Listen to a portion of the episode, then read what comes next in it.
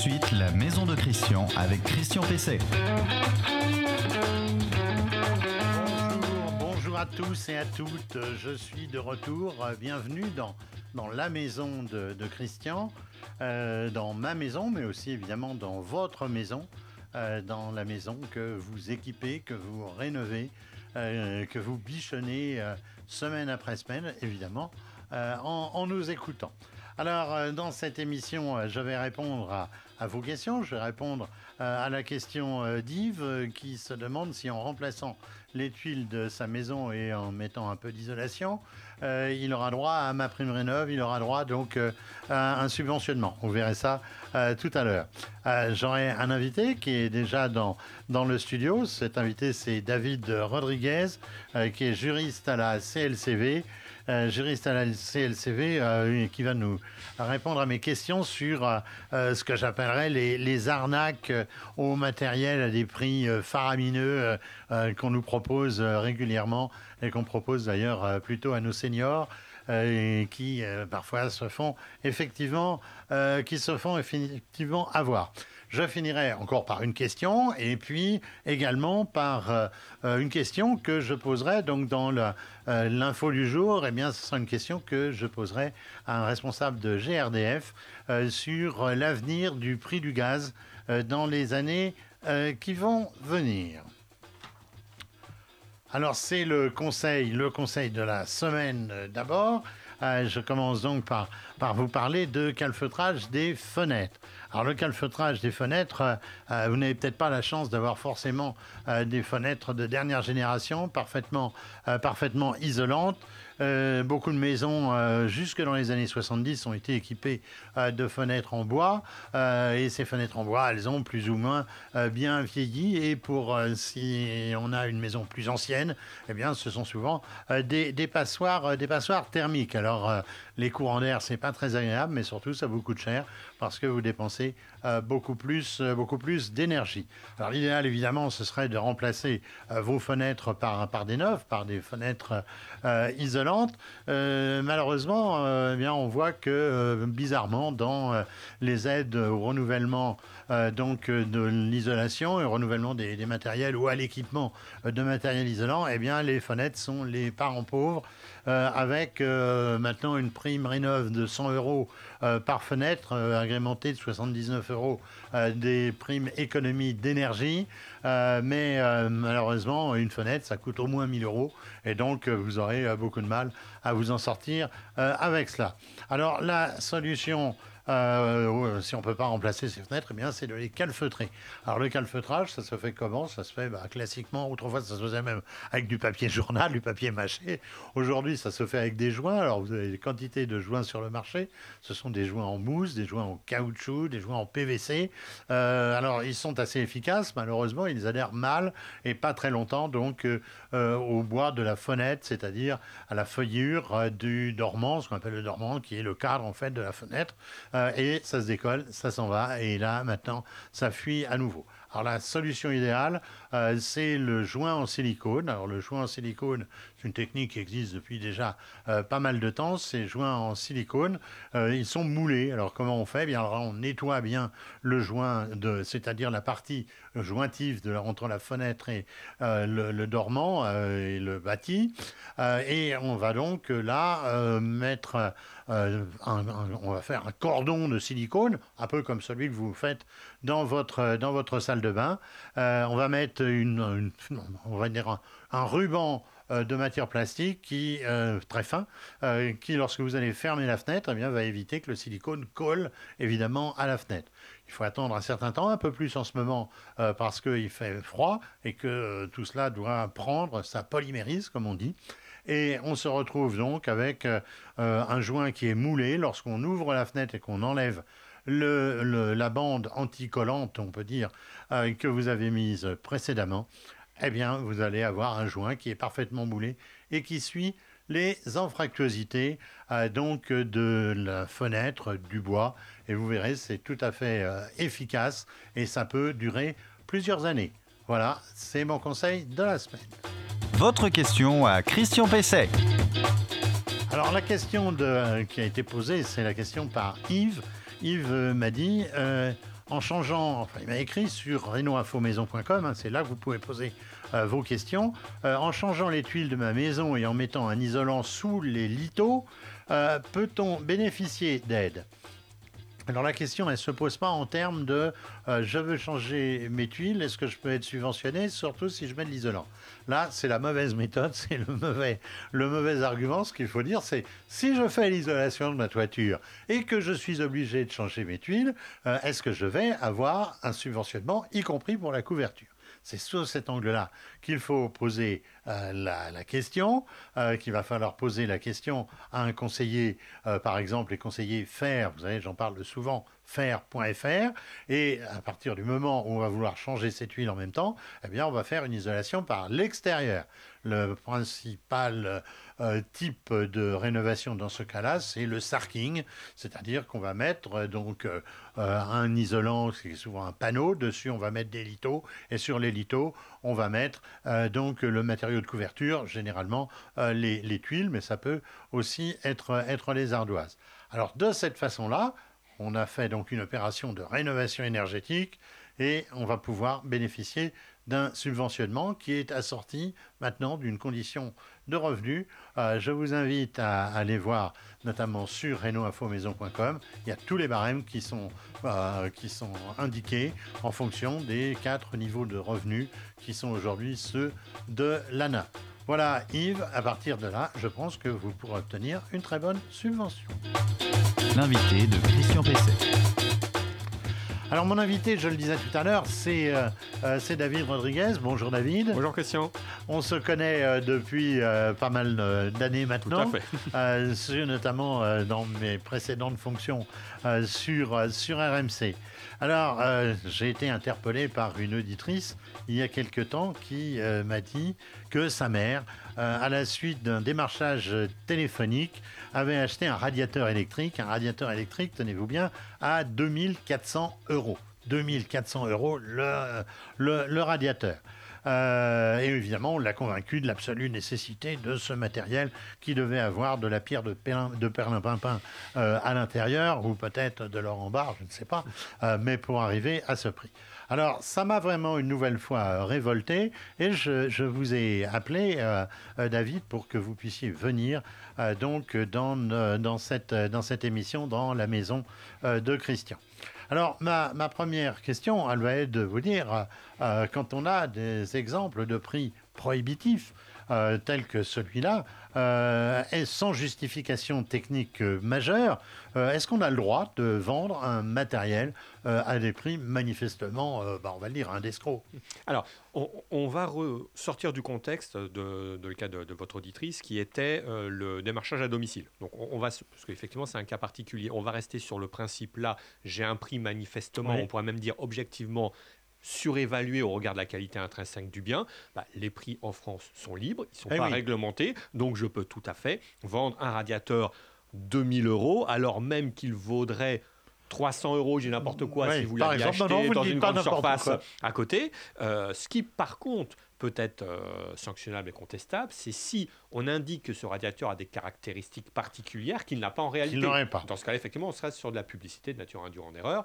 Voilà. Mais sur le principe, voilà, les prix sont chers, sont élevés, mais ils sont libres. Donc, à charge pour le consommateur de manière générale, euh, d'être vigilant et de faire jouer la concurrence et de s'en renseigner, surtout que là, on a tous les outils électronique, on a Internet qui peut être une mine d'or, donc qui permettent de comparer efficacement les prix. Alors, euh, ce genre de démarchage, aujourd'hui, il est souvent par téléphone. Alors, j'ai vu qu'il y avait euh, un effort du gouvernement pour on va dire, réprimer ce type, ce type de, de pratique. Euh, mais est-ce que, je sais pas, est-ce qu'on peut s'en plaindre? Parce que nous-mêmes, vous, j'imagine, vous avez des appels téléphoniques avec euh, Allô, ici, la centrale euh, économique XY. Et, tout à fait. Tout et en fin de compte, c'est du blabla. Et, et c'est surtout pour protéger les personnes âgées, ce qui est un peu le cas de la maman de votre auditrice, euh, qui sont un public à risque. Alors donc là, vous avez euh, le site Blocktel, hein, qui est un site tout à fait officiel. Le site comment? Blocktel. Blocktel. En voilà. En, un mot, euh, vous trouvez très facilement, qui permet de s'enregistrer sur une liste que les professionnels doivent respecter et qui interdit à ces professionnels de vous démarcher dès lors que vous y êtes inscrit. Sachant que le professionnel qui passerait outre cette interdiction qui lui est faite du fait de votre in- inscription, euh, encourt quand même une amende de 75 000 euros. 375 000 Oui. si c'est une personne morale, donc c'est déjà assez dissuasif. Bien sûr. Et en plus, euh, il y a eu quelques mois une modification euh, des textes, à savoir, euh, d'une part, le démarchage à domicile est désormais prohibé pour tout ce qui concerne les travaux d'économie d'énergie. D'accord. Alors là, Voilà. ça c'est très clair. Voilà, c'est interdit, soit les travaux, soit les équipements d'économie d'énergie. Une chaudière, vous avez une vieille chaudière, finalement on va vous vendre la chaudière basse consommation. La fameuse chaudière. Ah, fameuse voilà. chaudière à 1 euro, quoi. À 1 euro. euh, et puis en fait, on voit Voilà. souvent, c'est pas le cas. Et, et donc du coup maintenant, très clairement, ces prestations de démarchage sont interdites. D'accord. Si vous êtes démarché, vous pouvez tout à fait vous renseigner et vous euh, faites un signalement euh, à Blocktel. Généralement, généralement, vous dites au professionnel, je suis inscrit sur ce site, il va très Eh oui. rapidement raccrocher. Donc, alors justement, les précautions du démarchage à domicile, euh, c'est quoi également? Est-ce qu'on a une possibilité Si jamais on a un cuisiniste, lui, il a le droit de venir vous, vous démarcher? Alors, le, le démarchage à domicile, cuisiniste par exemple, ou euh, vente de vin, enfin ce que, ce que l'on veut, euh, c'est ce qu'on appelle de manière plus générale les ventes hors établissement. Là, vous avez un délai de rétractation de 14 jours. Sachant qu'en plus de ce délai de rétractation, il y a interdiction de verser des fonds sur les 7 premiers jours. Ça veut dire que très clairement, si quelqu'un vient vous voir, en aucun cas, il ne doit vous demander de l'argent. Il doit vous donner. Vous pouvez éventuellement signer. Nous, on déconseille systématiquement de signer quand il y a une personne parce que vous avez l'ascendant psychologique en quelque sorte du, du commercial. Vous avez le temps, comme ça, si vous ne signez pas, bah, de comparer les offres, de bien relire tout ça à tête reposée. Mais quand bien même vous auriez signé, en aucun cas on ne peut vous demander le versement d'une quelconque somme d'argent. En fait, attention, parce que ça, parfois, on peut le voir. Vous faites un chèque, oui, mais on ne va pas mettre la date d'aujourd'hui, on va mettre la date de la semaine prochaine. Donc là, on va est- mettre l'ordre même. On va mettre l'ordre. voilà. Donc bon, faut être très vigilant sur ces pratiques. Donc nous, généralement, voilà, c'est bon conseil de ne pas signer, ce qui ne veut pas dire qu'objectivement le démarchage n'est pas intéressant sur cette prestation, mais il faut que vous ayez à tête reposée la possibilité de bien relire toutes les conditions euh, qui vous ont été présentées. Alors, il m'a été présenté un autre cas qui va euh, dans le sens de tout ce qu'on est en train de dire. Euh, c'est cette fois la commande de travaux euh, en grande surface de bricolage. Maintenant, les Leroy Merlin, les Castorama, etc., vous proposent donc d'acheter par exemple une chaudière et de la faire poser par un de leurs artisans, en fait des affiliés. Et là, on m'a rapporté l'autre jour que l'une de ces grandes surfaces demandait 100% du paiement à la commande. C'est légal ça? Il n'y a, rien qui l'interdit. On est sur certains cas, effectivement, sur un certain type de contrat, voilà, contrat de construction de maison individuelle, où le paiement est échelonné, parce que c'est encadré par les textes. Là, en, en la matière, pour ce type de travaux, on n'a pas d'échelonnement de prévu. C'est-à-dire que généralement, c'est contractuel. Vous allez voir votre artisan, on vous dit 20 euros, enfin 20% pardon, à la signature du contrat, euh, et le solde à la livraison, ou 50%. peu ça paraît quand même. C'est- C'est le plus On peut conseiller de ne pas le faire en Bah, tout cas, euh, tout- tout de ne pas fait, payer fait. 100%. Tout à fait, parce que au, au pire, il faudrait même un peu, mais si c'est possible, parce que là on est dans le cadre de contrats qui sont souvent d'adhésion pré-rédigés, on ne peut pas forcément les modifier, mais reprendre la pratique des contrats de construction de maison individuelle, de sorte qu'à la fin des travaux, vous ayez versé 95% Oui. ou 90% pour avoir en quelque sorte une somme pour inciter le professionnel à lever les réserves le cas échéant. Alors certes, une cuisine, c'est pas la construction d'une maison, on n'est pas sur les mêmes montants, mais s'il y a des malfaçons, des portes qui sont mal faites, une étagère un, peu de travers, si je puis dire, Ça, vient, dire, ça vient d'arriver à mon propre fils. Bah, vous voyez, Euh, et donc, euh, euh, bon, là, en l'occurrence, c'était la paire, pour ne pas les, les Ah. citer. Eh bien, ils ont tout à fait été euh, honnêtes et ils sont venus faire les, Bah, les, mais les en- ajustements. Mais alors, en, en tout état de cause, c'est vrai qu'il y a cette problématique des 100%. Donc, si on peut l'éviter, tant mieux. Mais ne pas hésiter, il faut vraiment préciser la date de signature du contrat, la durée du chantier si c'est possible, la fin du contrat. Voire des pénalités. Et, et bien sûr, Voire j'allais des pénalités. les pénalités de retard. Alors, euh, autre point, alors on parlait de cuisine, euh, si on signe euh, dans le magasin euh, du cuisiniste, est-ce qu'on a droit au- au- à la possibilité donc euh, de retrait de- Ah, des 14 jours? Alors là, vous n'êtes plus dans le cadre d'une vente hors établissement, vous êtes dans, dans le commerce, donc il n'y a pas en soi de délai de rétractation. Il peut y en avoir un, le cas échéant, c'est que si vous faites préciser dans le cadre de- du bon que vous avez recours à un crédit, Voilà, c'est le crédit Voilà, qui là permet, c'est l'astuce en fin de Et, compte. vo- et voilà, c'est l'astuce. Donc, Ouais, vous c'est avez un mal, crédit, hein. vous avez 14 jours, et ce n'est pas parce que vous avez acheté chez le cuisiniste en espèce que vous avez un droit de rétractation, c'est parce que vous avez fait euh, mention que vous voulez recourir, souscrire un emprunt pour cette acquisition, et dans ce cas-là, ça vous permettra, le cas échéant, de vous rétracter. Mais si vous payez bien sûr, il n'y a sûr. pas de rétractation.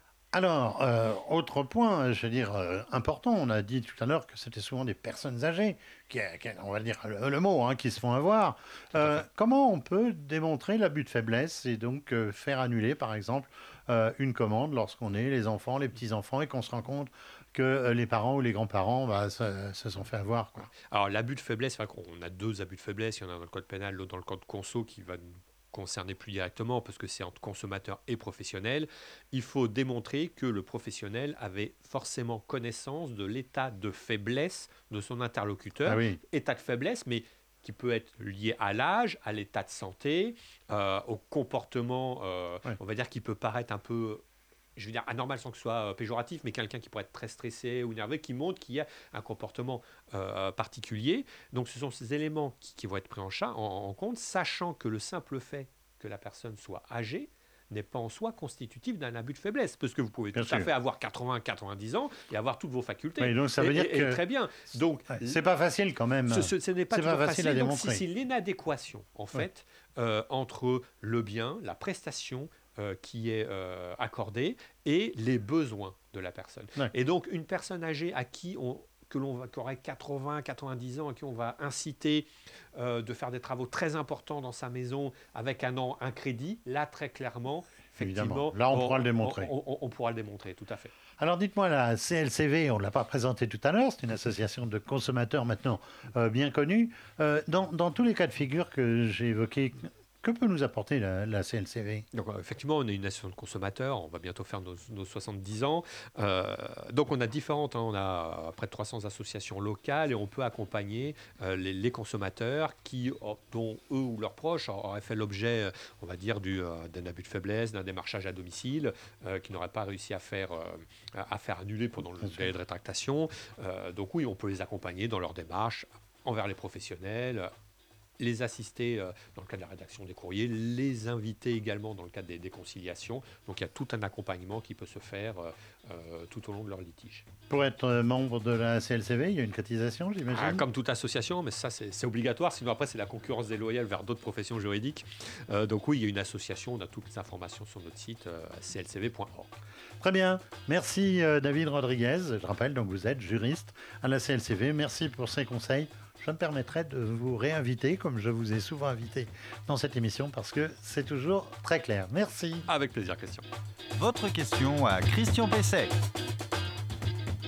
Alors la, la, la question euh, évoquée euh, tout à l'heure, euh, c'est euh, la question euh, d'Emma qui me dit, pouvez-vous m'indiquer quoi prendre entre des filtres anticalcaires ou un adoucisseur d'eau euh, à partir euh, du moment où mon eau est particulièrement calcaire. Alors ça, c'est un sujet que, que j'ai souvent abordé aussi, mais euh, il est inépuisable.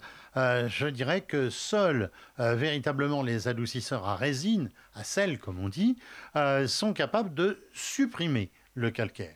Parce qu'il existe beaucoup d'autres systèmes qui vous sont, qui vous sont proposés. hein. Ce sont des appareils euh, euh, électroniques, euh, magnétiques, électromagnétiques. Enfin, l'imagination dans ce domaine euh, est, infinie.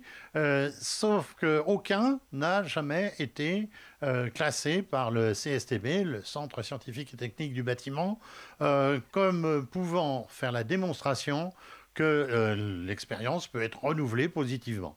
En clair, euh, certains de ces appareils ont démontré une efficacité, sauf que lorsqu'on est en laboratoire, euh, lorsqu'on est même in situ, eh bien, aucun d'eux n'ont pu euh, bah, rééditer, si j'ose dire, l'exploit. Alors, ça amène quoi? Eh bien, ça amène à dire que si sur le principe, ces dispositifs peuvent fonctionner, il y en a même qui fonctionnent euh, dans le domaine des travaux publics, par exemple, mais pour chez vous, eh bien, si vous voulez vraiment que le calcaire soit enlevé euh, de l'eau et ne puisse pas donc se déposer euh, sur vos résistances, par exemple, parce que tous les appareils électromagnétiques et autres n'éliminent pas le calcaire, mais prétendent empêcher qu'il se dépose. Donc, si vous voulez vraiment une efficacité à 100%, eh bien, c'est effectivement un adoucisseur. Alors, un conseil que je donne toujours, c'est qu'il faudrait toujours avoir une partie du réseau, c'est-à-dire par exemple le robinet dans votre cuisine, qui ne passe pas par l'adoucisseur, parce que sur un plan sanitaire, eh bien l'adoucisseur n'est pas lui non plus à 100% garantie de qualité, et puis qu'il donne un petit goût euh, généralement euh, à l'eau. Donc euh, l'idéal, c'est d'avoir sur le sur l'évier de, de, votre cuisine, eh bien de l'eau qui arrive et qui n'est pas et qui n'est pas adoucie. Alors voilà mon conseil. je pense que beaucoup d'entre vous savent le suivre. L'info du jour. Alors l'info du jour, du jour, pour l'info du jour, j'ai un invité euh, euh, au téléphone qui est Emmanuel Bavou. Emmanuel Bavou, il est responsable du marché grand public chez GRDF. Bonjour Monsieur Bavou. Bonjour Christian. Alors, euh, avec vous, je, voudrais qu'on envisage une question euh, qui concerne le, prix du gaz. Alors, euh, le début de l'année, c'est toujours le, moment des, augmentations. Alors, j'ai vu que l'électricité avait augmenté de, de, pratiquement 1,73 ou 75% Le gaz, peu cette année, 0,15% alors, au-delà de, ces variations, est-ce qu'on peut considérer que le gaz euh, est une énergie qui est compétitive sur le long terme? Parce que vous, vous avez du recul. Nous, on ne se souvient plus de combien on a payé, évidemment, ce gaz il y a, il y a 10 ans. Alors, tout, d'abord, GRDF n'est pas fournisseur euh, d'énergie. Nous, euh, nous, la distribution pour l'ensemble, le compte de l'ensemble des fournisseurs. Et, si l'on regarde ce qu'a ce dit la Commission de régulation d'énergie très récemment au sujet des variations notamment du tarif réglementé de, vente, eh bien, euh, elle, nous indique que depuis le 1er janvier 2019, les prix ont en réalité baissé en tout de 17%. Ça veut dire qu'en deux ans, les tarifs ont baissé de 17% et euh, on se retrouve euh, à un niveau de tarif tel qu'il existait également en 2015. D'accord. On peut dire que quand même assez peu de biens ou de services sont au niveau de prix qu'ils étaient il y a 5 ans. Et puis, il faut aussi noter que ça, c'est un, tarif, le tarif réglementé. Il existe de nombreux autres tarifs qu'on appelle offres de marché, dont certains proposent de bloquer les prix jusqu'à des durées de 3 à 4 ans, par exemple. Alors, dans, le panel des, énergies, comment se situe aujourd'hui euh, euh, le gaz pour, euh, pour le chauffage? Alors, je pense qu'il faut regarder les variations de prix sur des temps longs parce que, on l'a vu, les tarifs peuvent évoluer tous les mois.